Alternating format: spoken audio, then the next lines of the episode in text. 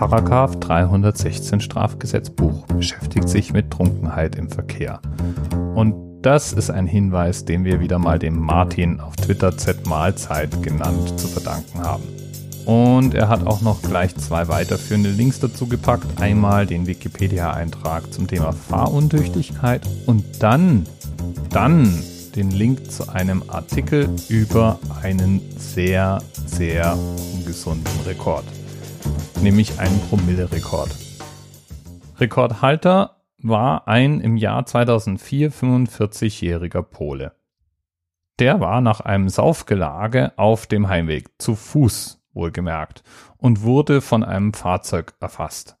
Im Krankenhaus bei der Erstversorgung dann stellte man eine normalerweise tödliche Menge Alkohol bei dem Mann fest. 12,3 Promille Alkohol. Normalerweise sind etwa 4 bis 4,5 Promille tödlich.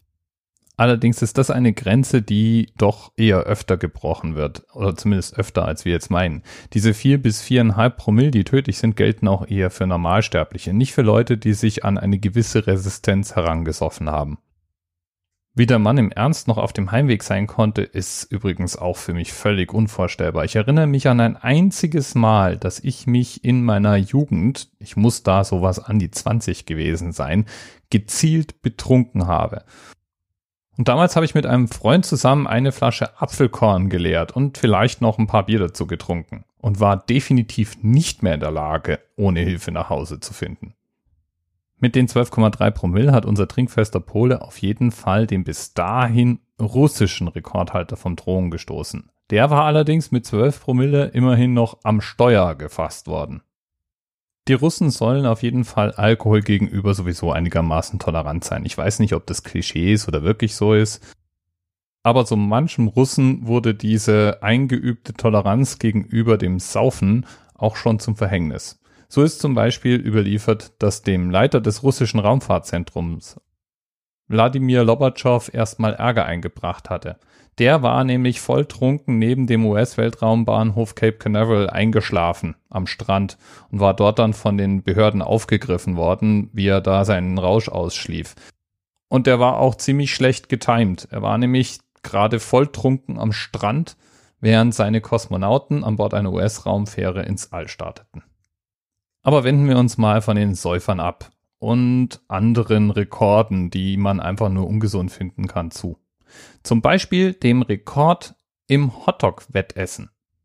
Solche Wettessen werden in den USA in verschiedenen Städten immer wieder veranstaltet, so zum Beispiel auf Coney Island in der Nähe von New York. Und daher kommt auch der aktuelle Rekordhalter. Das sei nämlich Joey Chestnut mit immerhin 68 Hotdogs. Und da rede ich nicht nur von der Wurst, sondern ich rede von der Wurst inklusive Brötchen. Und das Ganze gilt nur, wenn man es innerhalb von 10 Minuten verspeist hat. 10 Minuten. 68 Hotdogs. Mit Brötchen. Das kann einfach nicht gesund sein. Aber das ist zumindest mal eine gute Taktik, wenn man versucht, einen anderen Rekord zu brechen zum Beispiel versucht, die dickste Frau der Welt zu werden. So wurde das zum Beispiel 2010 von Donna Simpson berichtet. Die hatte nämlich 2010 einen Rekord gebrochen als die schwerste Mutter, die je lebendige Kinder zur Welt gebracht hatte. Sie ist Mutter von einem Sohn und einer Tochter. Und dieser Rekord schien sie angestachelt zu haben, denn ab da wollte sie unbedingt die weltschwerste Frau werden und hat sich ein Zielgewicht von ungefähr 1000 Pfund vorgenommen. Das sind 450 Kilo. Und um dieses Ziel zu erreichen, hat sie etwa 12.000 Kalorien pro Tag zu sich genommen. Aber das war der Durchschnitt. Da gab es dann auch manchmal ganz besondere Festtage. Zum Beispiel 2010 Weihnachten. Da hat sie sich 30.000 Kalorien gegönnt. Und gleich zwei 11 Kilogramm schwere Truthähne in sich hineingestopft. Ihr Ziel jedenfalls hat sie nicht erreicht. 2011 kam sie zur Vernunft und strebte ab da ein anderes Ziel an. 170 Kilogramm nämlich. Denn mit 170 Kilo kann man sich bewegen und sich um seinen Lebensunterhalt kümmern und zum Beispiel sich auch besser um die Kinder kümmern. Ganz ähnlich war der dickste Mann der Welt, der Mexikaner Manuel Uribe, unterwegs. Der hatte 2006 mit 560 Kilo den Rekord als dickster Mann der Welt gesichert. Und danach nahm er mit ärztlicher Hilfe und einer strengen Diät ab und schaffte dann dem Spiegel zufolge bis Ende 2008 250 Kilo abzunehmen. Und damals war sein Ziel, den Weltrekord im Abnehmen zu knacken. Das hat er allerdings nicht geschafft. Wenn wir schon bei ungesunden Rekorden sind und das Essen jetzt mal abhaken, gehen wir doch einfach mal weiter zum Kettenrauchen.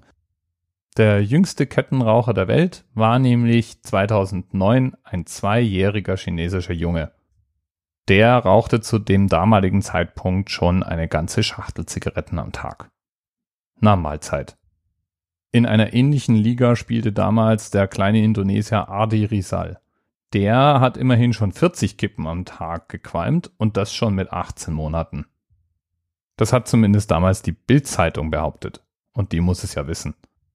Und der zufolge nach hat der Vater des Jungen eigentlich gar kein Problem gesehen. Er war der Meinung, der Junge sieht ja ziemlich gesund aus. Also gibt's mit den Zigaretten auch kein Problem. Okay, dann wieder zurück zum Alkohol. Der Betrunkenheitsrekord in Deutschland, der liegt bei 8,1 Promille. Verglichen mit den 12,3 ist es ja fast schon wieder harmlos. Bis bald. TMRS 10, 9, 8. The experience of 47 individual medical officers. Was hier über die Geheimzahl der Illuminaten steht. Und die 23. Und die 5. Wieso die 5? Die 5 ist die Quersumme von der 23.